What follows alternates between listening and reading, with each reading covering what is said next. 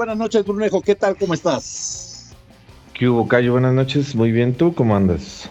Aquí con una excelente noche. Lo prometido es deuda, Bruno. Tenemos aquí a nuestro querido hermano, casi, eh, casi eh, hermano from another mother, Juan Hernández. ¿Qué tal? ¿Cómo estás, Juanito? Cayo, muy buenas noches. Brunito, buenas noches. Antes que nada, gracias por la excelente introducción y la invitación. Este, tanto tiempo escuchándolos y por fin, por fin se me hizo formar parte de, un episodio de este Basket Pod. Excelente. Así es, así es. De manteles largos estamos ahora y cuando gustes, mi Juan, no necesitas invitación especial. Así mismo. Así mismo, y ese, y ese es algo que le traemos a todos ustedes. Al final les debíamos ya prácticamente el episodio de los 75 jugadores más importantes en, la historia del NBA. Y Spoiler alert. Oh, bueno. oh, bueno, pues al final es para que también ya, ya, ya la gente se emocione con este tipo de información, Brunejo. Exactamente, pues sí, ya como lo reveló el Cayo. Además de manteles largos, tenemos un episodio especial ahora. Doble mantel largo. Así es. Entonces, a, que, a lo que nos trae la información, Bruno, ¿cómo queremos que comencemos este episodio? Pues yo creo que como lo hacemos, iremos repasando los nombres diciendo cuál, cuáles podrán ser polémicos, cuáles sí, cuáles no, opiniones obviamente que podamos tener eh, eh, en, iguales o, que estemos encontrados para ahí darle al debatillo. Excelente. No, pues comencemos porque tenemos una lista larga y no voy a ser que nos vayamos a tardar más de una hora, Brunejo. Tenemos una lista larga y tenemos aquí, pues la oficial, digamos, ¿no? Para darle así como aparece. Excelente. Entonces comencemos con el number one. Number one que.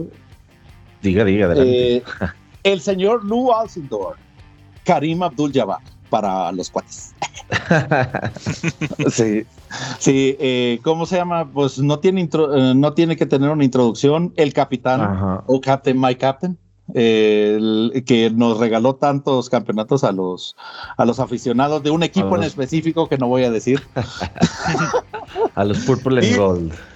Así es. Y pues obviamente también mencionar que también les dio el primer campeonato a los Milwaukee Bucks. Entonces creo que sus méritos creo que son muy, pero muy importantes, ¿no? Sí, pues credenciales creo que no le hacen falta y creo que nadie va a dudar, ¿no? La cantidad de puntos, eh, MVPs, campeonatos. O sea, seis MVPs, seis campeonatos, dos eh, finales de MVP, eh, de finales, perdón, y pues, obviamente, 19 All Stars. Tiene pues. credenciales el capitán. Y además, digo, creo que es un emblemático, ¿no? De la liga del Skyhook y todo lo que. Sí, o sea. Se puede mencionar, pues está. Fíjate que ahorita que, que lo mencionó el señor Michael Jordan, que mucha gente todavía lo califica como que él cambió la liga y él estaba mencionando que para él el que lo cambió fue Magic Johnson, una de los de los compañeros de equipo de Karim Abdul-Jabbar, así que eh, pues creo yo que eso fue una época importante y para los que crecimos en los 80s, 90s, pues fue la referencia, una referencia eh, en, para el básquetbol también en el estilo de juego. Y también uno de los uno de los primeros en, entrar a, ahora sí que allá al, a la industria cinematográfica de Hollywood. Sí, sí, es como, como, dice, como, como dicen en cierta serie de caricaturas, tal vez lo recuerden por películas. sí, de hecho sí, por eh, ¿y dónde está el piloto? por está el piloto? Con, actuar, eh, con Bruce Lee. También ese es otro de, Exactamente, o sea, la verdad fue bastante versátil el muchacho. Obviamente también eh, remarcar que fue uno de los primeros jugadores que cambió religión y que cambió su nombre con su nombre, ¿no? Ajá. Así es. Entonces, eh, de Lou Alcindor, como lo eh, comenté al inicio, a Karim Abdul-Jabbar, que pues, ¿Alguien sabe, ¿Sí? ¿Alguno de ustedes no sabe si fue por la misma razón que, que Cassius Clay? Mohamed Ali, es correcto. De hecho, sí, de hecho, sí, fue más o menos por el mismo tiempo. Y por las razones de que también estaba en contra de la guerra, yara, yara, yara. Ustedes eh, ya pónganle su sentido político si quieren. Pero en, realidad emblemática, yo creo que aquí no tenemos ninguna duda que, de que debería de estar en la lista, ¿verdad? No. Totalmente de acuerdo. Ninguna duda. Excelente, pasemos con el segundo. El segundo, Jesus Shuttlesworth. Ya que hablábamos del cine. Exactamente. He got game. He got eh, game el señor Ray Allen. ¿Tenemos alguna duda acerca de Yo esto? Yo creo que igual merecidísimo, como acabamos de, eh, ver hace unas pocas semanas. El, sí. Ya no, pero era, solía ser el poseedor del, mayor número de triples hasta que Stephen Curry lo superó. Correcto. Campeón con, campeón con Boston y campeón con Miami, aunque le pese a Kevin Garnett. sí.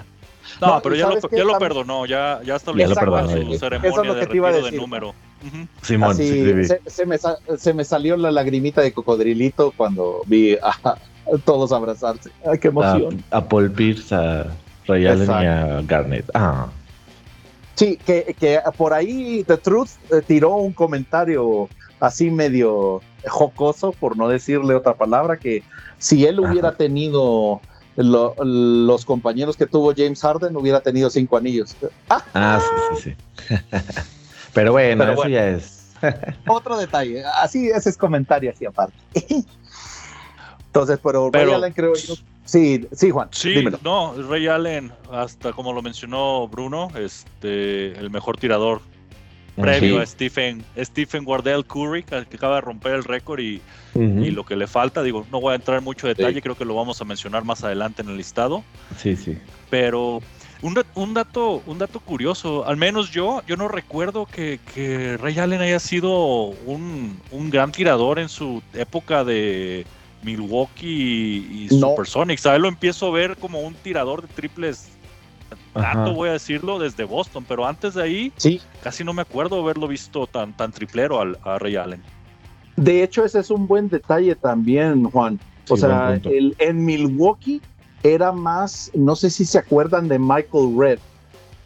Sí. Era como pareja de él y eh, como que venían explotando los dos hasta que vino el cambio a Seattle Supersonics y él como que se entró en un rol tipo eh, pues los gares de esa época, tipo Kobe, tipo, eh, ¿quién más les puedo decir? Como Jason Richardson. Exactamente, que la estrategia no era tanto del tiro del triple, como que él trabajó las últimas temporadas en, en Seattle para ya comenzar a tener un protagonismo mayor. Exactamente, con Boston. Órale, sí. ese, es un buen detalle. Sí, También yo creo que yo creo que también este Ray Allen merecidísimo y yo solamente para agregar un detalle más, es parte de una de las mejores clases de draft que ha tenido la NBA. Sí, sí, creo yo que no hay duda sobre eso. Ese es la generación de 1998, ¿verdad? 96, dice aquí. 96, sí es cierto. Donde estuvo el buen Kobe Bryant, ah, Steve, Steve Nash, etcétera. Una de las mejores clases de draft. Fíjate que Stefan Marbury sí se, me, sí se me hizo que yo pensaba que iba a tener mejor carrera que Ray Allen. Y pues, desgraciadamente, I was wrong. La culpa fue de, de Minnesota, perdón. Y de Nueva York. Pero bueno, ese es otro detalle. Hola, Aldo. Esa es otra historia. Exactamente. Vámonos al pues. Tenemos al primero de los jugadores actuales, por cierto. Exacto. The Greek Freak, Giannis Antetokounmpo. No tenemos duda, ¿eh? O sea, creo yo que por, por lo poco que, que ha jugado, que son ocho temporadas, habíamos dicho el, episodio pasado, ¿verdad, eh, ocho, exacto. Eh, el, ¿cómo se llama? Ya tener dos MVPs, tener un campeonato y un Finals MVP, ya lo pone en el listado. Y dos defensivos, ¿no? También. Eh, y dos defensivos, tienes toda la razón y de sobrepasar a varios de esta lista que vamos a estar mencionando después. Cinco All-Star y cinco All-NBA, cabe aclarar, mencionar también, perdón. Y sabes, ¿sabes qué creo que cabe resaltar también, Brunejo? Yo no he conocido, ni, y, Juan, perdón, eh, yo no he conocido ningún jugador de todos los que están en esta lista que haya tenido una transformación física más impresionante que la que ha tenido Yanis en su carrera de básquetbol. O sea, si lo comparan desde la foto de draft a la una foto reciente, pues obviamente ahí te das cuenta del compromiso, De, de, la dedicación que tiene para su carrera y lo que se ha convertido también para Milwaukee Bucks. Creo que creo que actualmente Yanis debe tener un tronco superior, si no es igual, eh, muy parecido al del almirante David Robinson, que en su momento era alguien que estaba demasiado eh, Mamá Dolores. Sí, definido muscularmente. Y saben qué es lo que, saben qué es lo, todo lo que, lo que da, lo que es un poco más sorprendente, lo que da más miedo acerca de, del de Giannis o del Greek Freak, que apenas va a llegar a su peak. O sea, ocho temporadas, apenas está pues demostrando el talento que tiene. Es correcto. O sea, yo creo, yo creo y me atrevería a decir que si lo rodean con buenos talentos, o sea, porque Middleton se me hace bueno, pero creo yo que necesita otra pieza para ganar un par de campeonatos más. Sí creo que es, él debería de ser la nueva cara de la NBA y no estar pensando en un, tu amigo Trey Young. Baby Trey, Exacto. Pero bueno, yo, yo sé que Brunejo lo ama y, estoy seguro que está esperando que pase en Chicago. ay Dios. Ahora sí que no, no, Bruno ya está, Bruno ya está feliz de tener a uno de los Ah, three balls. sí, por supuesto. Él, él, es más, ese es mi regalo de Navidad, Juan. Lo spoiler, spoiler alert. Ya, ese es mi regalo, el jersey de Lonzo Ball. Híjoles. Mientras no sea los Lakers, con eso pasa. Ah, qué, barbaridad. sí. Vámonos. Next. El señor Carmelo Anthony. A ver, opiniones. Mm, sí, precisamente yo creo que aquí comenzamos con eh, méritos, ¿no? A pesar de que tiene muy, muy buena cantidad de puntos, ¿eh? O sea, 27.370 puntos hasta la fecha, si es que no se lesiona otra vez. Pero eh, creo que en ese aspecto sí lo pone en la lista, pero siento yo que le faltan credenciales en la parte de Brass. Me, refiero más que todo a, estatuillas, ¿no? Entonces. Sí, eh, yo también creo. ¿eh? No, es, creo que es el primero de los que vamos a encontrar. No, es, no creo, es el primero en el que vamos a estar en polémica, ¿no?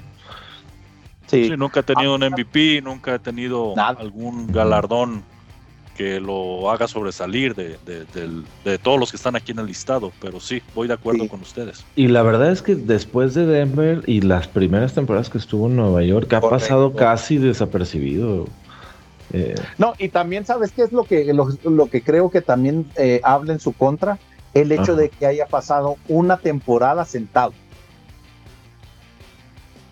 O sea, sí, eso bueno. es correcto. También tiene, tiene cosas que decir al respecto, por supuesto. No, por supuesto, hubo un boicot contra él. Había muchos jugadores que, que no merecían estar en la NBA y no le daban un puesto a él, pues. Es la situación más o menos parecida a Isaiah Thomas, ¿verdad? Pero, pues, pues podemos diferentes jugadores, pero sí, por ejemplo. Sí, para dar un ejemplo. Pero pues creo yo que ahí vamos a levantar un interrogante y por favor, Brunejo, tú que tienes en, en, numeración corta a Adam Silver, por favor ahí, Ahorita le echo un, un WhatsApp. Un phone. Ok, eh, siguiente, Brunejo. El que sigue aquí tenemos a uno de los, yo creo también primeros, después de Karim Viejillos, sí. ya de los setentas, Nate Archibald. Sí, Nate Archibald estuvo Cincinnati, su Boston, Milwaukee. Eso es lo que te iba a decir, Brunejo. Tuvo su apogeo el de los campeonatos en Boston. O sea, por eso fue su relevancia pero la cantidad de puntos sí lo hizo. Imagínense qué tan viejo estará jugando que los Royals, que eran los Washington Bullets, estaban en Cincinnati. Entonces, ay, caray, creo que eh, en esta mesa, a pesar de que ya estamos avanzados de edad, ninguno lo vio. no vimos. No, no, Pero tal, vez en, algún, tal vez en algún flashback hayan puesto en algún partido de, los Celtics, pero nunca. Yo me acuerdo haber visto cortos de, ¿cómo se llama? De, jugando de Nate Archibald, pero estamos hablando ya 78, o sea, 80. Anteriormente yo no me acuerdo de haber visto ningún, ni siquiera en NBA TV, ¿cómo se llama? Alguno eh, de, de, sus cortos al menos, pues ya ven que en realidad ya era tele en blanco y negro. Así que, ¿qué les puedo decir? Pero pues méritos lo tiene 16 mil puntos se me hace muy una cantidad muy aceptable y sobre todo desde la época que estaba en Esa época. Un campeonato, un campeonato y creo yo que también el, el ser All Star también pues eh, y el Hall of Famer, ¿no? Yo digo que el Hall of Famer, la fama. Cuando son introducidos, pues digo ya tiene mucho mucho eh, mérito, exactamente.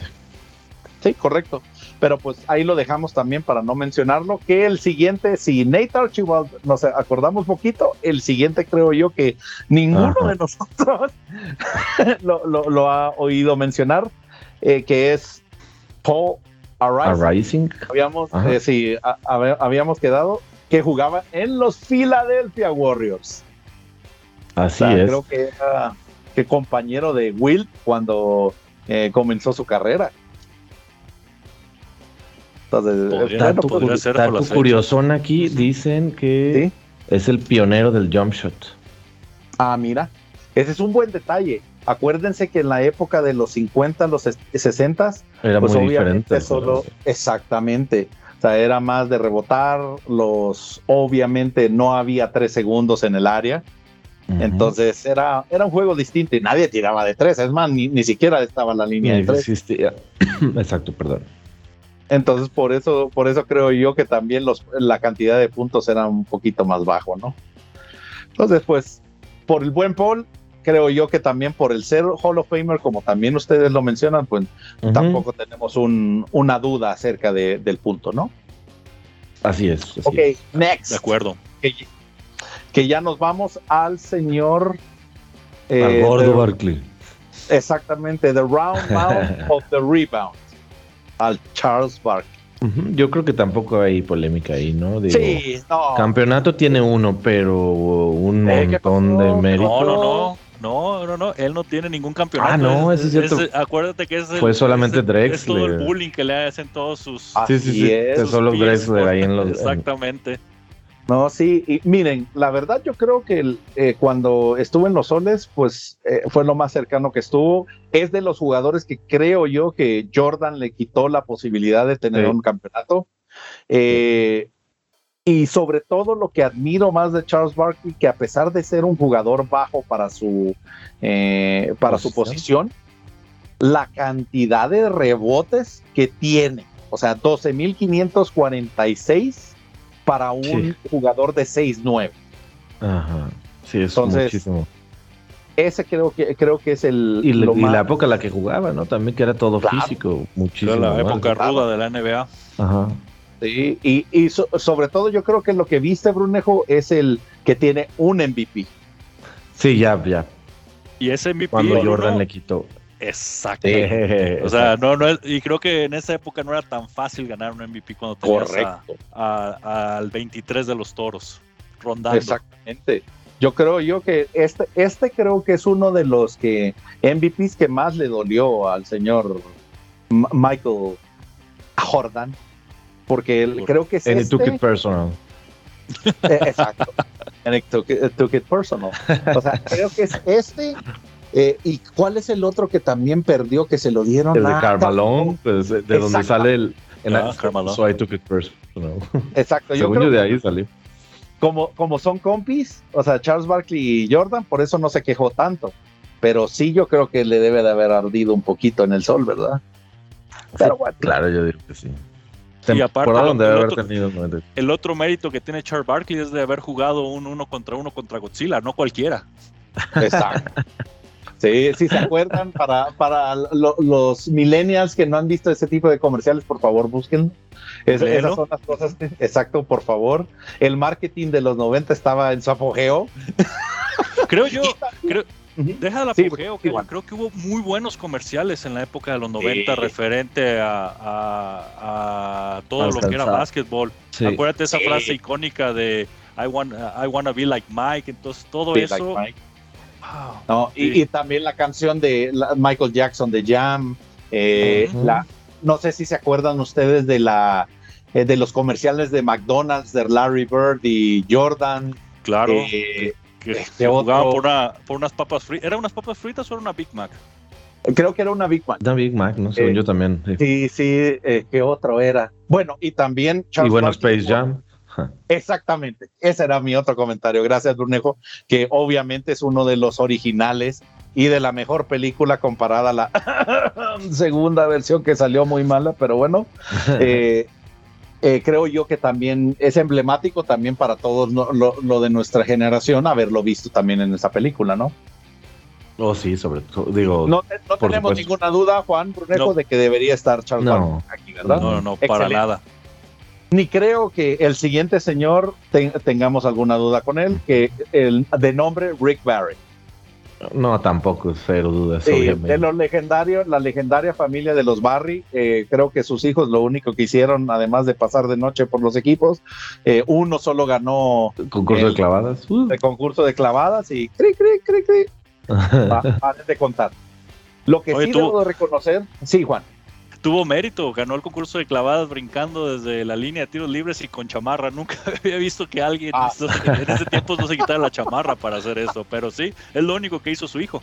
y en los noventas, ¿no? También que tampoco era tan como... En los noventas. Sí. No, y la verdad, Rick Barry, pues era un jugador icónico, sobre todo antes de que llegara el señor Stephen Curry a, los Warriors y, ¿cómo se llama? ¿Quién podía ser? Tim Hardaway o Chris Mullen eh, estaba el señor como leyenda, ¿no? Entonces, de hecho, creo, creo yo que fue el primer campeonato que ganó Golden State eh, a la mano de él. Entonces, eh, creo que ahí no tenemos ninguna duda. Las estadísticas lo avalan. ¿Perdón? ¿Qué me decías? Dice aquí que en el 75 fue cuando ah, ganó su campeonato. sí, así que pues creo que credenciales tiene y el señor, lo que me llama la atención es que todavía hasta la fecha se anima a hacer comentarios, creo que ya lo habíamos mencionado con Bruno Juan eh, en anteriores episodios, de que pues deberían de dejar los árbitros jugar un básquetbol más de antaño, ¿no? Entonces se avienta sus, sus puntadas. Más bien que más bien lo que dijo fue que no marcan cuando caminan y cosas así. Pues creo que prácticamente digo, perdón, básquetbol. Pues es que la, a, lo que me refiero apuntando más al, perdón, estaba apuntando más al espectáculo eh, y antes había demasiadas lesiones por esa rudeza en el, en el juego. Sí, pero ahora se pasan, ¿no? Bueno. Sí, pero creo que el comentario iba más del lado, no tanto de lo físico, sino que los árbitros no marcan muchas cosas, ¿no? Sí. Creo, creo. Déjame. No, y estoy de acuerdo también. Sí, Juan. ¿Qué vas a decir? No, no, no, no, no, no, De, hecho iba a decir que, que, yo estoy de acuerdo con Rick Barry. Este, ya no quiero, podemos entrar en polémica porque si seguimos con el tema de los árbitros vamos a llegar al tema del Jordan y las preferencias y aún lo que está pasando ahorita, eh, eh, que inició la liga diciendo no vamos a marcar ciertos faules.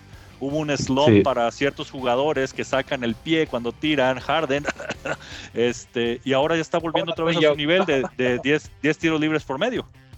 Claro. No, y al final de cuentas yo creo que a veces es la agenda oculta, ¿no? Que al final lo, hemos hablado con Brunejo como eh, historia de eh, conspiracy theory, de, que la NBA tiene intereses adicionales de que lleguen a la línea ciertos jugadores, también te estoy viendo a ti 23 del equipo eh, dorado y púrpura.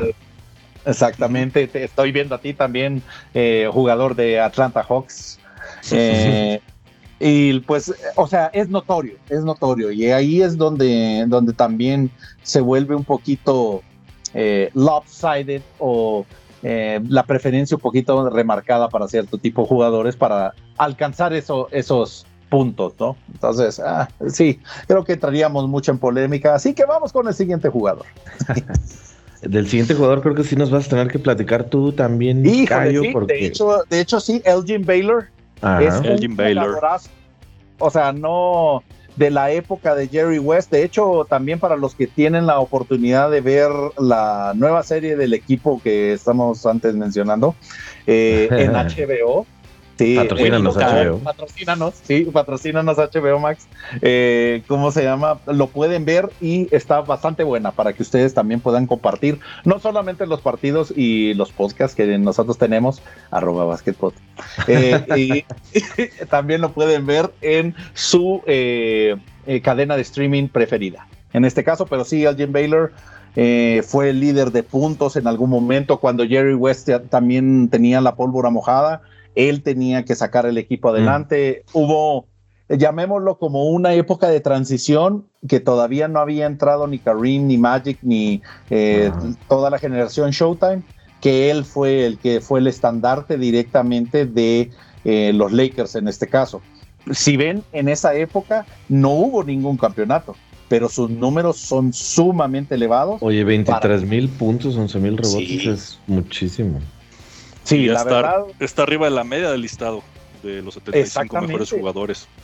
Entonces, sí, Elgin Baylor, o sea, es uno de, esos jugadores que desgraciadamente eh, el equipo de los Lakers tiene demasiados, demasiadas estrellas en varias décadas distintas. Entonces sale un poquito desapercibido, pero sí creo yo que siempre va a estar en, al menos en la rotación de siete de legendarios, siempre, siempre. Y en tu corazón. Por supuesto. muy bien, muy bien. Excelente, next. Next, a ver, aquí tenemos otro de la época 60, 70, que es Dave Bing. Sí, segundo jugador que es la primera vez que escucho de él. sí, ese también vamos a estar un poquito fuera de contexto con él. No, sí, por supuesto, imagínate todavía, eh, bueno, en Detroit Pistons creo que era la época cuando la franquicia comenzaba pero eh, sí, ni en los Pistons ni en los Bullets me recuerdo. Eh, lo alcancé a escuchar en los Celtics, pero alcancé a escuchar nada más. Y, Pero si ven, pues digamos lo que está en el promedio, ¿no? Para, para estar en la lista de alrededor de más de 15 mil puntos y pues eh, una cantidad interesante de, ¿cuál es la? De asistencias, ¿no? Entonces, digamos, el siguiente que es más conocido. Siguiente, creo que, bueno, creo que por ahí podría haber alguna, eh, como se polémica por el equipo nomás, porque Larry Bird creo que nadie puede dudar, a, dudar que pertenezca a esta, a esta lista o qué, Cayo. Larry Legend. Larry Legend, nomás porque estuvo en Boston.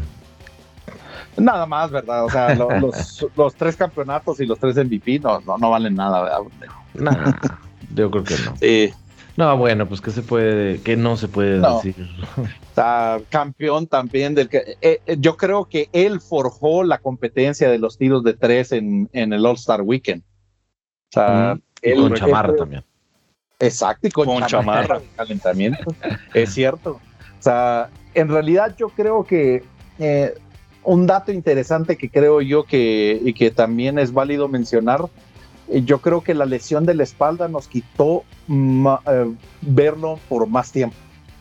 Porque en realidad, si ya los últimos años ya tenía que estar acostado prácticamente, eh, no podía ya estar en una posición sentado en una silla, por ejemplo.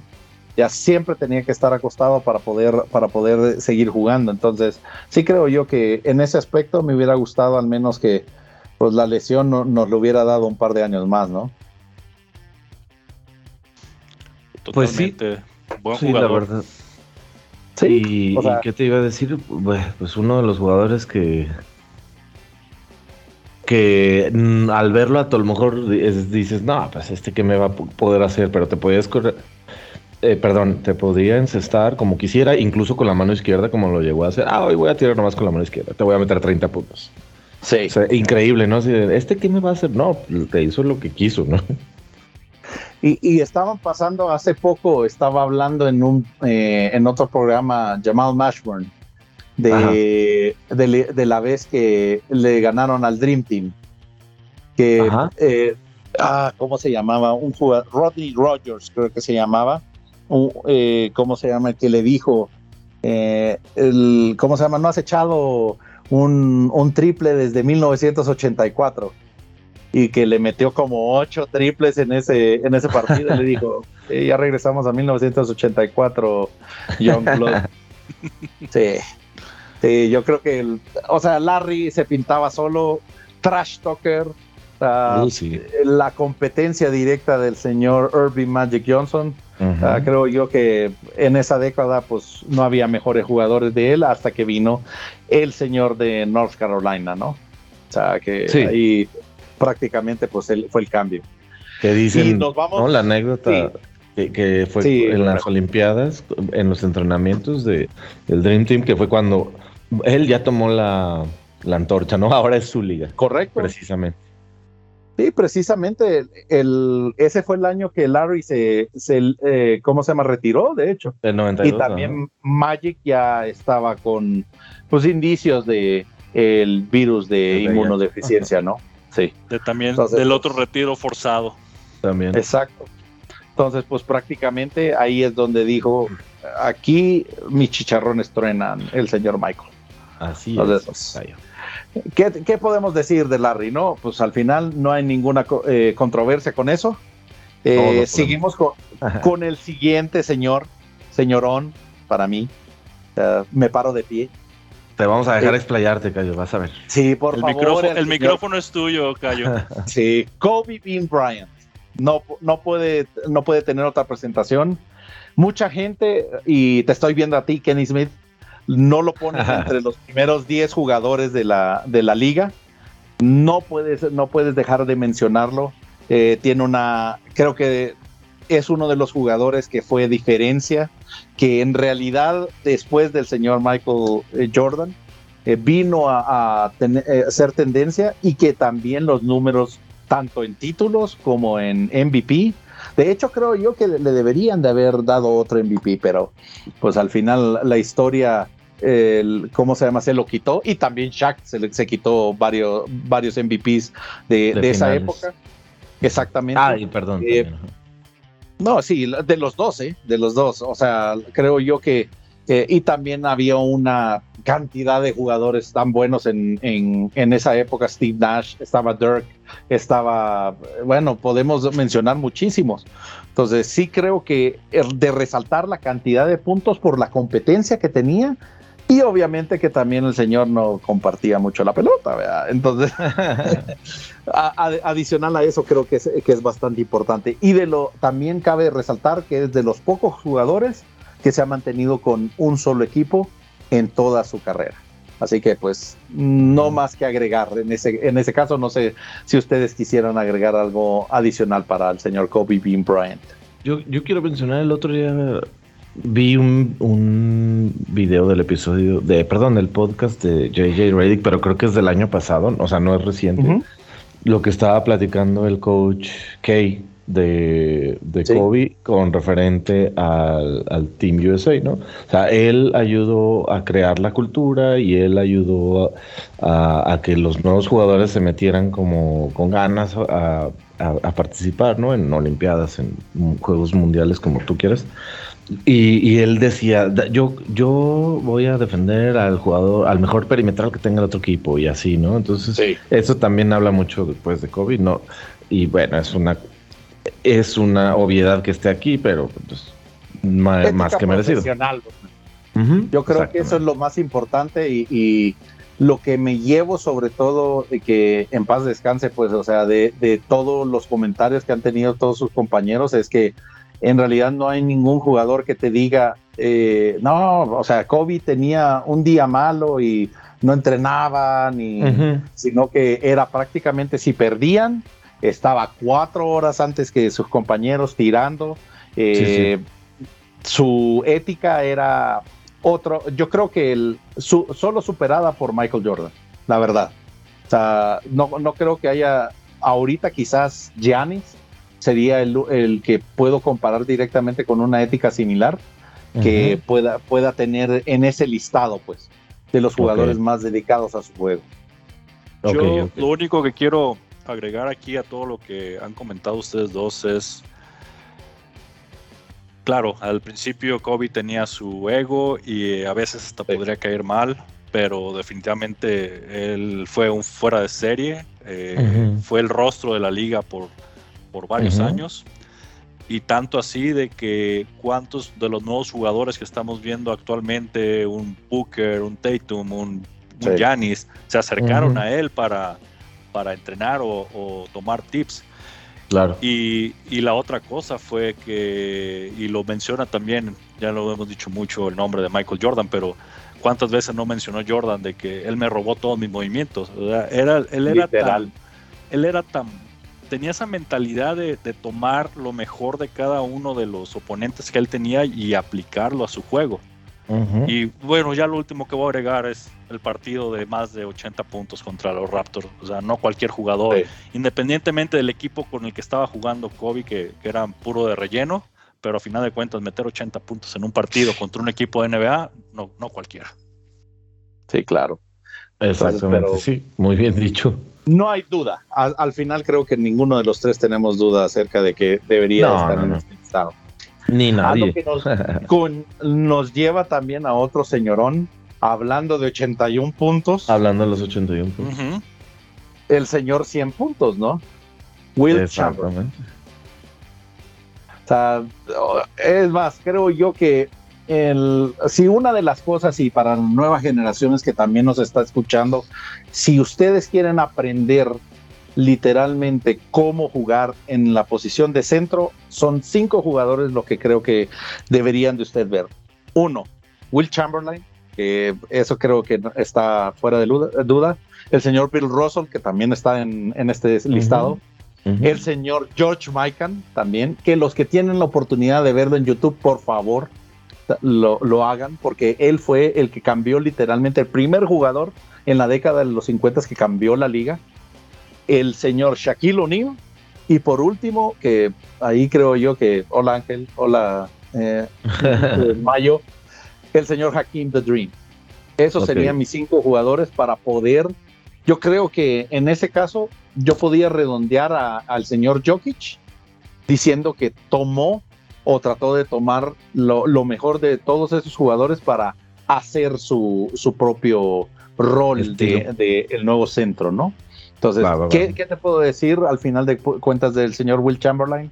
O sea, eh, literalmente cambiaron la liga por él, o sea, inventaron la, la regla de los tres segundos, exactamente. Los números lo avalan, 31 mil eh, puntos, 23 mil 924 rebotes, y la verdad... Doble de carrera. Exactamente, o sea, era imparable hasta en ciertas décadas. Solo creo yo que Bill Russell en algún momento lo, lo pudo, eh, ¿cómo se llama?, defender. Y defender entre comillas, pongo entre comillas porque eran fiestas de puntos, ¿no? Sí, defender porque metió solo 37, ¿no? Entonces, creo yo que pues sin duda, sin duda alguna, creo yo que el, eh, sobre todo para, para mí, eh, Will Chamberlain y Karim Abdul-Jabbar fueron los jugadores que forjaron literalmente mi gusto por el baloncesto, además de Magic. Así que ah, pues, prácticamente eso, eso es lo que tengo que decir acerca de él.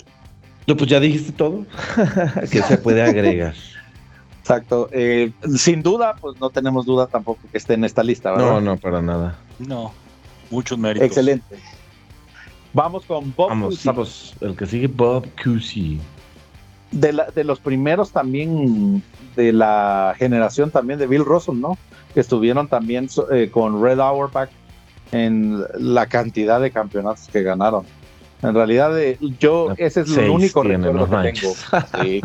Sí, no manches, o sea, era literalmente los Celtics dominaron todo ese tiempo. Toda esa época, sí, o sea, te, das cuenta porque está aquí, evidentemente. Claro. Cayo, yo sé que tú traes esta, sí. perdón, yo sé que traes esta estadística más fresca que yo. Eh, ¿Quién sigue ganando de todos los tiempos en títulos? ¿Es Celtics o, ya es Lakers? El Lakers por uno. Ok, pero de todas maneras son el, de la burbuja. Exactamente, el de la burbuja sí, sí es el que marcó la diferencia, aunque Bruno diga que no vale. Yo no digo, pero bueno. sí, eso lo dice Mickey Mouse, no, no es cierto. Ah. Eh, Bruno, ¿quieres hacer, ¿quieres hacer lo mismo que pasó con, con este, con la pelota de home run de, de Barry Bonds que le pusieron un asterisco por la polémica de los, de los, esteroides? Así también quieres ponerle el Ándale, me late, me late, me late. Ya, ya me imagino que al título le va a poner orejitas de Mickey, güey. con asterisco. ¡Ah! Oye, y, terminando con lo de Bob Cousy también, o sea, si no me equivoco, uno de los jugadores que como point guard empezó a revolucionar esa posición y, y cómo, cómo, hacía su estilo de juego era como pues casi casi también espectacular. Habla mucho de él, Chris Paul. ah, él, él toma muchísimo de, de, su juego lo que estaba haciendo Bob Cousy en esa época. O sea, y también el otro que no Y en esa época, los 50 es que en realidad era otro tipo de básquet. O sea, si ustedes ven los videos de los 50, a todos los que nos escuchan, eh, invitamos también a que lo vean también en YouTube. O sea, era un eh, deporte de rebote. O sea, pasaban los, ¿qué te gustan? Antes de que se inventara la, la, en los 24 segundos, pues tú podías rebotar la cantidad de, de, tiempo que quisieras con tal que echaras la canasta. Entonces tenías que tener mucho control. Entonces, creo yo que en ese aspecto, pues muchos de los point guards y sobre todo el point guard de Chris Paul se basó muchísimo. Y también el otro que lo mencionaba mucho era John Stockton. Ok. Que sí. prácticamente son dos referencias de también que están en esta lista, ¿no? Exactamente. Excelente. Entonces, seguimos con el siguiente, Brunejo. Vámonos al siguiente, que quién sabe si tengamos referencias de este, pero Dave Collins de los Boston Celtics, y Milwaukee Bucks también. Creo que esta es la segunda época de, de, los Celtics. Creo que Oye, ganó un MVP. Sí, sí, sí, sí, sí, sí, sí. De hecho, cuando creo yo que estaban jugando eh, contra los Lakers, esta ya, creo que Larry ya estaba en la liga. Sí, de no. En el 73 dice aquí. Sí, no, entonces él fue no, todavía no. a Larry. Sí, sí, sí. Pues prácticamente fue la, la segunda ola de. En los 70s, pues eh, 70s y 80s se dividieron los títulos entre Celtics y Lakers. Dice, mira aquí pues, que pues era una máquina de dobles dobles. Ah, mira. Eh, fíjate los números, 13 mil y 10 mil. Ajá, exactamente. muy parejo, muy parejo. Eso sí, no la pasaba para ni que lo quisiera pasar Oye, casi tres mil asistencias no se me hace muy poco. No es malo, no es malo, pero pues sí hay una gran diferencia entre puntos y rebotes, ¿verdad? Sí, claro, pero hay que tener en cuenta que era un centro, entonces ustedes saben que el centro no es tanto. Bueno, ya si lo comparamos con el Joker, que, es, que también está rozando casi cada partido los triples dobles, digo, el juego ha evolucionado, pero números también tiene el señor Dave Owens. No, definitivo, definitivo. Y creo yo que también esos son los, los que creo yo que vamos a ir hablando poquito porque pues también como el siguiente, ¿no? Que es Billy Cunningham. Billy tampoco me acuerdo de haberlo visto yo en, en, en al menos ni en videos. ¿Ustedes se acuerdan algo? No, yo la verdad el nombre tampoco no me suena. Nada. Cuatro All-Star, cuatro en All-NBA y una vez campeón. Una vez campeón el 67. Sí, muy bien. Y la verdad, son buenos números para la época. Dice que es de los mejores 76ers de todo el tiempo, de todos los tiempos. Fíjate. Y eso, yo pensaría que Moses Malone y Charles Barkley deberían estar antes, pero pues creo yo que la historia de los Sixers, pues, además de esos dos y Iverson, pues es corta, ¿no?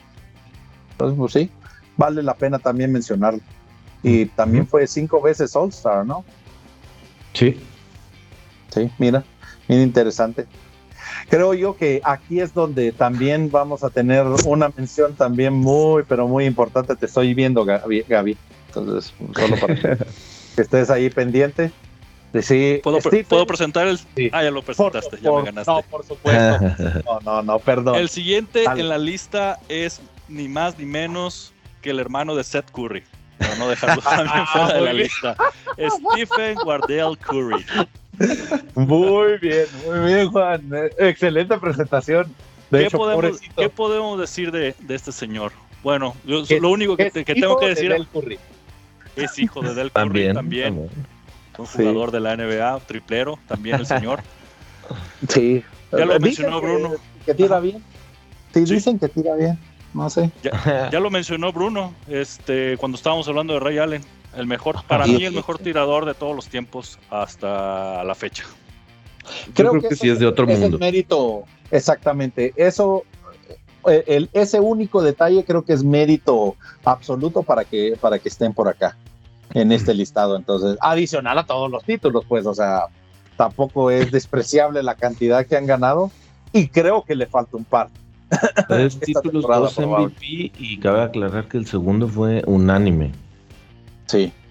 No, y creo yo que si espero que ya el slump que anda, que tuvo en pasados meses ya no le quite las posibilidades de un tercero, ¿eh?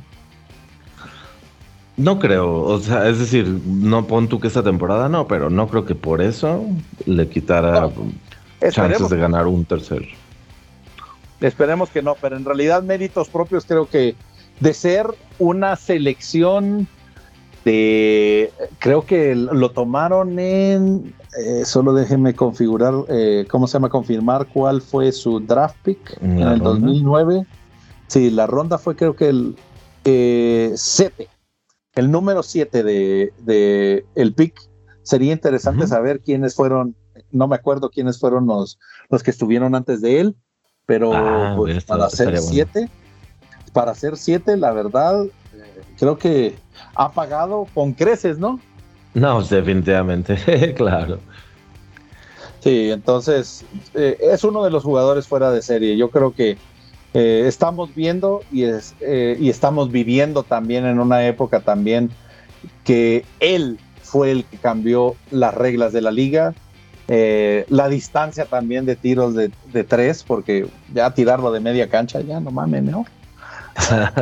creo, yo, nomás agregando un poco a lo que mencionan de este señor, y los Warriors lo trajeron, ¿se acuerdan de segundo de Monta Ellis? Que no, quién sabe dónde estará ahorita Monta Ellis. En su casa. Y posiblemente viendo a los Warriors en la comodidad de su sala. Sí, llorando con, sus palomitas. Y otro, y otro detalle que mencionabas, Cayo, en cuanto al draft, que todavía creo que los Minnesota Timberwolves deben de estarse dando topes contra la pared porque ellos seleccionaron en el número 6 a un excelente jugador, eh, gran calibre, Johnny Flynn. Sí. sí. Bueno, yo creo que se, se, van a los penales Minnesota y Portland, ¿eh? Oh, sí, ya. Eh, por el, señor Bowen. Exactamente, o sea, bueno, no solo eso, también tenemos el biggest boss, ¿verdad? En Greg Oden. Greg Oden de ahí, eh, a pesar de que tuvo muy buenas temporadas, también las lesiones de Brandon Roy. Brandon Roy. o sea, ni a quién irle, ¿eh? porque Minnesota ponle también Kevin Garnett, pues eh, como que eh, lo eleva un, un, poco los puntos y en el caso de Portland también Clyde Drexler, entonces, ah, no sé, pero pues ahí se van, ahí se van como las peores franquicias, la verdad, para elegir en draft. Picks sí, no manches. Eh, bueno, el señor Stephen Curry creo que tiene méritos propios, así que vamos con el siguiente, ah, que aquí comienza la polémica, señores. Aquí vamos con otro polémicón. Tu jugador favorito y centro favorito de toda la vida, Anthony Davis. Sí, la ceja de cristal. Sí, la ceja de cristal. Yo, yo la, verdad, sí lo veo que no debería haber estado. Sí, yo tampoco. Yo tampoco, la verdad, es un buen jugador a secas. Eh, creo yo que le falta para mi gusto, y ese es un comentario personal, desde que se comenzó a lesionar, lesionar la siguiente temporada después de la burbuja, a mí me comenzó a, la alerta a sonar. Entonces, creo yo que aquí fue más como compadrazgo con cierto jugador 23, te estoy viendo. Eh, ¿Cómo se llama? Para entrar a la lista, que méritos propios. Pero los escucho. Pues yo, la verdad es que el único mérito que podríamos decir es el campeonato de las orejitas. Gracias. Porque la verdad, fuera de eso, eh, pues bueno, lo que hizo en Nueva Orleans. Con el, Dream Team. Bueno, pues sí. Exacto, o sea, es que ahí cuando, cuando comienzas a, justificarlo. También la tiene Christian Leitner. Ay, no manches. bueno. Sí, no, pero la verdad pobre tienes un punto. Sí, pobre Anthony Davis le deben estar sumando los oídos. En este sí, la neta. O sea, sí, no, y otro, un dato, un dato curioso que mencionaron hace ratito, la, la, la mejor secuela de, de toda de Space Jam, la, la obviamente Ah, la continuación. también. No, ¿se acuerdan? Eh, Digo, ahorita me quedé pensando, pero los tres jugadores de la NBA que acompañaron a, a LeBron en esa película han estado lesionados. Anthony, Anthony Sí. Davis lesionado. Eh. Clay Thompson pues ya traía la, la ro- la rodilla también lesionada y Damian Lillard. Y esta Damian temporada Lillard. casi ni ha jugado. Sí, tienes toda la razón. Al- a- a saber si también es un, un, ¿cómo se llama? Una maldición esa película. Que también creo yo que le puede restar también puntos a los tres. Es más, Clay Thompson ni está en esta lista y los otros dos ni siquiera deberían de estar. Es correcto, Bueno. y, Clay, y Clay tiene más méritos. Digo, Anthony Así Davis es. tal vez al finalizar su carrera Sí. va a tener mucho mejores números que los que trae ahorita, 12 mil 12 mil y casi 6 mil rebotes. Sí. Pero si digo, ya hab- hablar de Clay Thompson ya pues son títulos Sí. y ese partido donde se volvió loco y anotó ¿cuántos fue en un cua- cuántos puntos en un cuarto? 20, Como 30 puntos en un 40. cuarto. Como 20. No, No, más. fueron Y al 20, final y al final que don Steve Kerr dijo, "Siéntate, ya no es necesario que, que termines de jugar el último cuarto." No. Entonces, ¿no? No te vayas a cansar. exacto. No, pero en realidad sí, yo, yo pon- pondría también como lo pondría, eh, pusimos con Carmelo Anthony. un- 37 puntos en el tercer cuarto, perdón por la Ah, interrupción. caraca. Ahí está. Gracias, Bruno. Bien, gracias. Enciclopedia Bronejo. Sí, no, muy bien. En realidad creo yo que esta es una de las grandes polémicas que también creo yo que vamos a comentar, a comentar más adelante, eh, cómo se llama acerca de eh, los que pensamos que también deberían estar. Pero sigamos con la lista, Brunejo, con otro que tampoco lo tenemos en el radar. No, este tampoco, Dave de, de. Sí, Sí, mejor. es que así mejor se pronuncia. dices porque, exactamente, porque yo tampoco sabía cómo pronunciarlo. Pero sus números lo avalan, ¿eh? Numerazo, sí, la verdad es que Sí. 14 mil puntos, 9 mil rebotes, ay, caray. Sí, Es un Rodman. ¿no? Exactamente, eso es lo que te iba a comentar. Eh, Rodman Tiene de la números época de muy los- parecidos a Dave Cowan. Un Rodman de la época 70, 60, 70. Muy bien. y por la época en la que jugó, Sí, pues, sí, all time great defensive player. Mira, ya ves, es un Rodman de Ah. los 60, 70. mira, qué interesante. Ese no- no lo tenía en el radar. Sí, sí, sí. Por cierto, Eh, Hall of Fame en el 83, digo. Bastante Sí. buena referencia. Creo yo que el, pues ahí también es donde nosotros eh, también avalamos, creo yo, que los que están también en Hall of Fame, pues tienen su, su grado también de importancia, ¿no? Así es, así es, Cayo. Pasamos al que sigue, que es el Señor señorón Clyde de Clyde Drexler. Drexler. Yo creo que súper bien, ¿no? También. Sí. No, y en realidad, qué bueno que ganó el campeonato en el 95, porque si Ujú. no, otro que se nos quedaba sin campeonato como Stockton o Malone o Barkley. Barkley. Barkley. Sí. O Patrick Ewing. No, pues ahí le podemos seguir la lista también. Está bastante extensa. Ah, esta podría ser otra lista buena.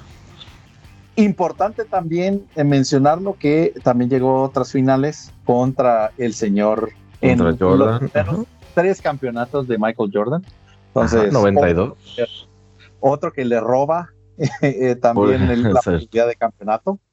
Entonces, eh, también con el señor, Cli- eh, ¿cómo se llama? Sí, Clifford Robinson también estaba en Portland, ¿verdad? Cliff Entonces, Robinson. El de, el de la banda en la cabeza. Es correcto. Exactamente. Sí, entonces creo yo que ahí, ahí era un equipazo, pero pues se encontró con un equipo más chido que eran los Chicago Bulls, ¿no? Pero aprovechó ese, Sí. aprovechó el viaje de, de Michael Jordan al béisbol para por fin quedar campeón en el 95. Ajá. Ujú. Exactamente. Sí, ahí es donde los Houston Rockets ganaron los dos campeonatos. Pero bueno. Respira, Cayo, respira. Ah, perdón, sí, sí, se, se me fue el aire. Eh, eh, pues creo que el- no hay no hay necesidad de introducción, ¿no? O sea, eh, al final. No, eh, eh, merecidísimo, exacto. sí, Y, el, hecho de estar con Hakim eh, hicieron una dupla muy interesante que también marcó una época porque en realidad no tenía, creo yo, que los elementos suficientes Houston anteriormente a su llegada. Bueno, obviamente Sam Cassell y Kenny Smith y, los otros que llegaron, pero el segundo campeonato no lo hubieran logrado si no llegaba Clyde. Es correcto, yo creo que sin la llegada no se llevaban el, el del 95. Sí. Y se lo llevaba el otro, el faltante Patrick Ewing. Sí, fueron los dos con Nueva York, si no me equivoco. Ah, no, el primero fue contra Shaq y Orlando. Ah, sí, es cierto. Eh, con, con Petty. Sí. sí. sí, sí, sí, sí, sí, no me acordaba de ese, Brunejo. Bueno, en realidad. Aquella, trágica final con Orlando, donde mi, mi, amigo Nick Anderson falló cuatro tiros libres para amarrar el partido. sí, no me acordaba de eso. Ah, bueno, eran, eran ciertos detalles. Pues, ¿qué les puedo decir? Digamos, y otro dato curioso. Ah. Sí. sí, Juan. Ah, ya nomás un dato curioso. Ah, volvieron los Rockets, reunieron a Hakim y a Clyde Drexler, que habían sido compañeros de, la universidad. Los volvieron a unir ahí en, el, su equipo de los Rockets. Es cierto. Ah, mira, buen detalle, exacto. En la Universidad de Houston, ¿verdad? Eh, estuvieron los dos, ¿verdad? Es correcto. Sí, sí, sí, ya traían historia. Entonces, pues ese, es un buen detalle. El siguiente que tampoco necesita introducción, por favor, Bonnie. El siguiente es el Big Fundamental, señorón Tim Duncan con sus rastas ahora, look de rastas. un campeón, cinco veces campeón con los Spurs, Spurs, dos veces MVP. MVP, tres veces Finals. Y tres Finals MVP. Sí, un jugador también de esos que se dan en uno en una generación, ¿no? Casi, casi. Y que también yo creo que muchos, muchos de nosotros comenzamos a aprender a tirar de tablero o de tablita por causa de él, ¿eh? Sí, este, este era el, o sea, el típico jugador que sabía todo el fundamento, pero, pero se lo utilizaba tan bien que era imposible defender, ¿no? Casi, casi de parar. Claro. Y creo yo que esa, eso, eso nos conlleva también, muchachos, si quieren comenzar a jugar también, por favor, fíjense los videos de Tim Duncan, los movimientos. Sí, la verdad era imparable, al menos en el, en el campeonato que tuvieron con eh, el primero, eh, con David Robinson. Eh, o sea, esa serie fue impresionante. Creo yo, este fue que el San Antonio se lo ganó a, Nueva York. ¿Contra quién fue? Ese sí no me acuerdo. En ¿Cuál, 1999, Brunejo. Ay, 99, no. Nix, es correcto. ¿Sí fue Nix? Sí, sí, sí, sí, sí, me acordaba, porque me, acordaba que era, eh, ¿cómo se llama? Houston y después San Antonio, y los dos se lo frustraron al pobre Patrick Ewing y John Eh, sí. Y compañía. También Charles Oakley, que, dato curioso, pues lo cambiaron a Nueva York y, Chicago ganó muchos campeonatos. Ajá. de, detallitos. Entonces no tenemos duda ahí, ¿verdad? Cero, no. Excelente. Siguiente, Brunejo. Siguiente es un jugador actual bastante, podría llamarse polémico, pero yo creo que sin duda de que también merece estar, en mi opinión, el señor Kevin Durant de La Serpiente. Y escóndanle Twitter. Not KD. Exactamente. no vaya a ser que nos vaya, nos vaya a mandar un mensajito por Twitter, Brunejo. Ay, sí, lo invitamos, no importa. sí, le invitamos para que, para que, ¿cómo se llama? Pueda decirnos que, eh, como bien lo dijo Juan, Duránchula. Kevin. Duránchula, dos veces campeón con los Golden State Warriors, pese a quien le pese. Exactamente. Ese es un buen comentario, Bruno, porque en realidad, pues, pues mucha gente Exactamente. El, mucha gente eh, de, Oklahoma creo que no lo ve con buenos ojos esos dos, dos campeonatos, pues, pero pues no tampoco tengo la duda ni que va a llegar más lejos, o sea, va a estar en los 30 mil muy probablemente cuando se retire. Así que pues número. Sí, este tiene para para sí, fácilmente ¿qué te gusta? ¿Unas seis temporadas más? Eh, sí, Yo creo que sí. Si, si no se vuelve a lesionar algo gacho. Sí, a buen pues. Sí, exactamente. Juanir, ¿qué, ¿qué, opinas al respecto, mi Juanir?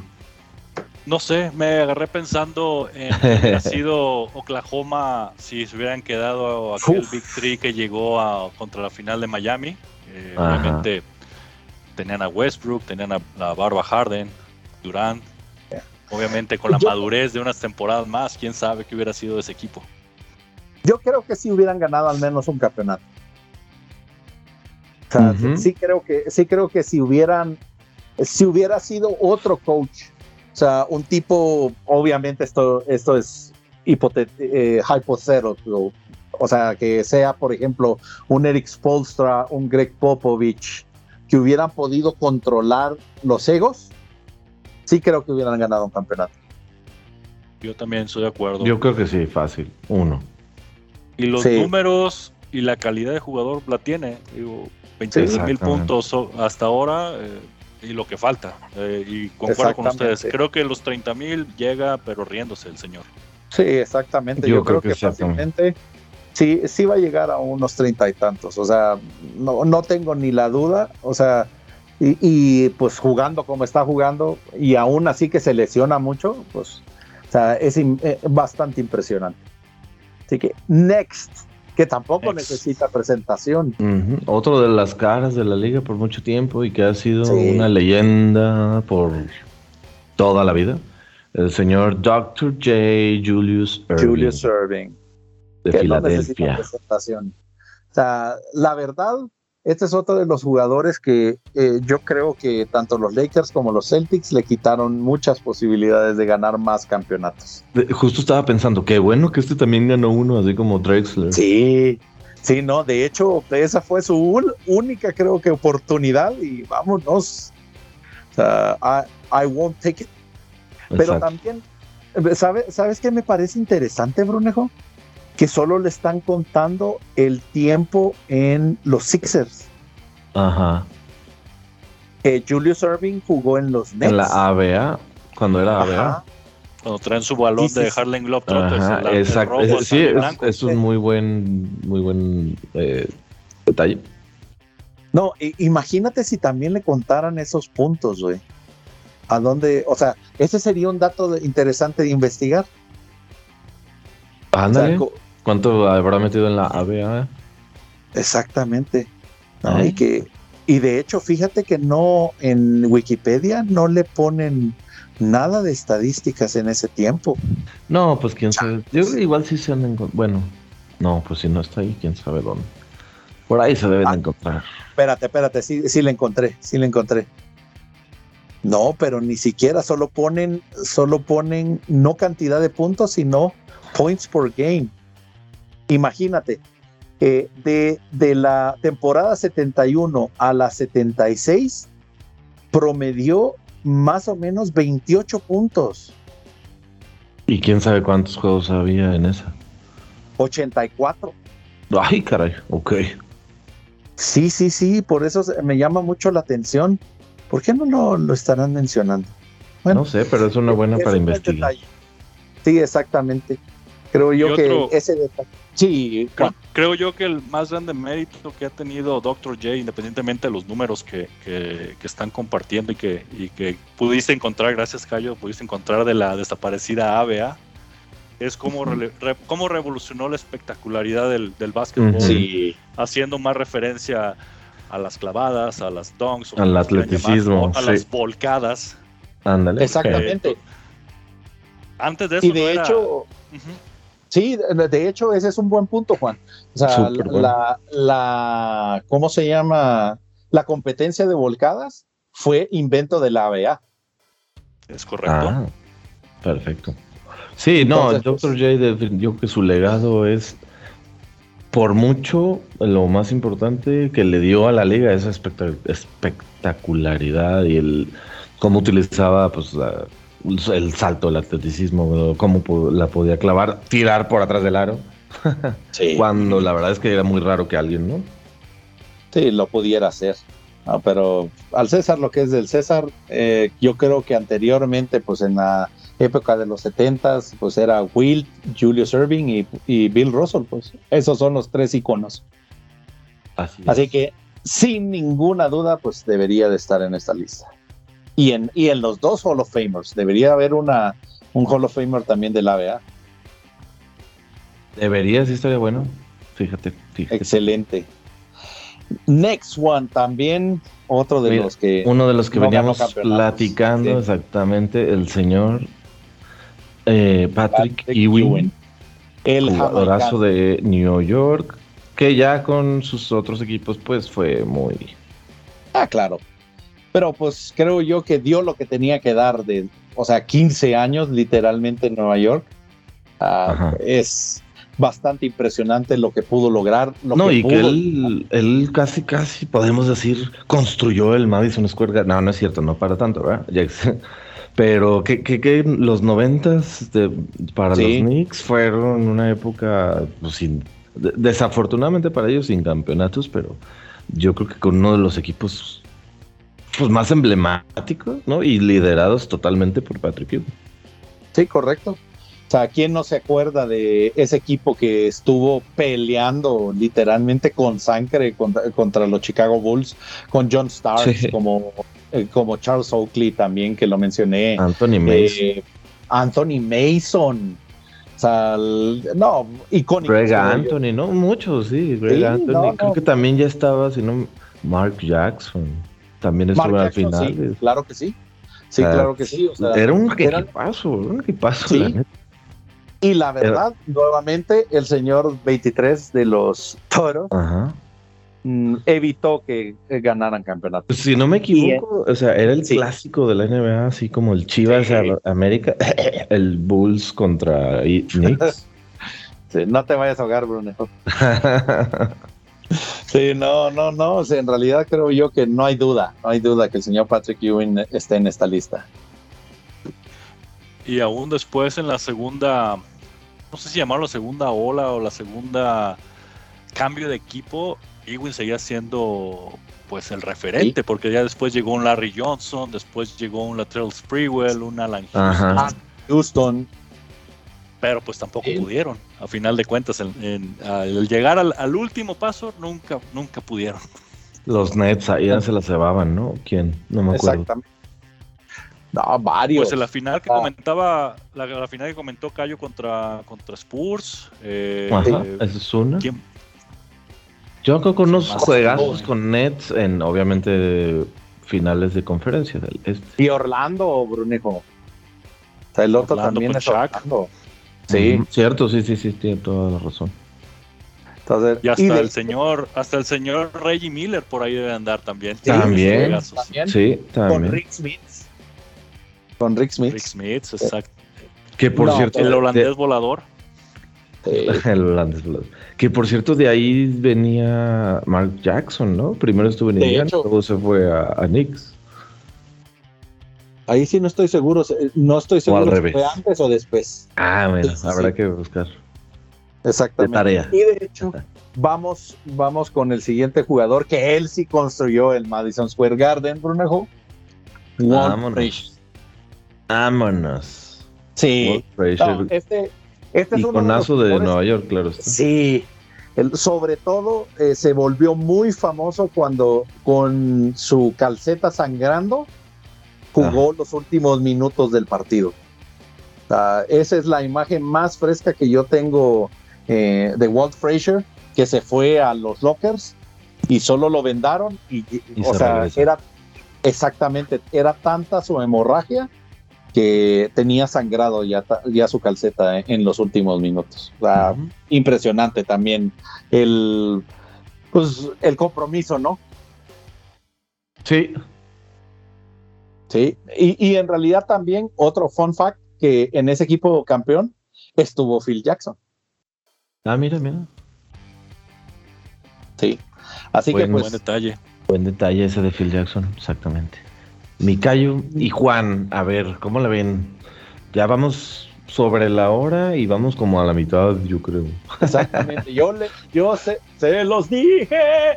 Eh, ¿Cómo se que nos íbamos a tardar un buen de tiempo? Excelente, pues yo creo que para, para este episodio pues es una cantidad suficiente para no saturar a nuestros queridos oyentes. A nuestros oyentes. exactamente. Nuevamente, Juan, agradecemos tu presencia y obviamente quedamos para la, siguiente, para la segunda parte. Totalmente eh, les acepto la invitación para la segunda y esperemos, no sé si vaya a ver la tercera parte porque apenas vamos en la letra F. ¿Quién sabe cómo se va a poner el resto? De la F nos falta de la G. Cuenten con mi participación y con y claro que seguimos revisando este listado. Está muy buena la plática, muchas muchas referencias, muchos Easter eggs como dicen eh, las nuevas generaciones y cuenten conmigo. Claro que sí, gracias. Excelente, mi Juan. No, al revés, gracias a ti. Por supuesto que nos escuchamos en la siguiente. Eh, Cayo, a ver, las, todos los avisos parroquiales. Ah, sí, obviamente. Nos pueden encontrar directamente en nuestras redes sociales como arroba basketball. A mi querido amigo Bruno López como... Como arroba blonep. ¿Y por qué no vamos a agregar también a Juan? Eh, Juan, ¿nos puedes regalar también nuestro, tu, Twitter para que te puedan seguir? Con mucho gusto. Ah, me pueden encontrar como arroba JAYP-43. Exactamente. Y su servidor, Francisco Mejía, como Darkstar-Gambit. Estamos esperando sus comentarios, ver si les ha gustado esta dinámica. Eh, vamos viendo qué otra información les podemos recabar para hacer este, esta dinámica un poquito más interesante, ¿no? Así que eh, nuevamente, Juan, Bruno, muchísimas gracias. Esperamos verlos en el siguiente eh, episodio y pues por esta noche, hasta luego. Hasta luego, Micayo. Buenas noches, buenas noches, Juan. Y gracias de Igualmente, Hasta la próxima, Cayo, Bruno. Nos vemos.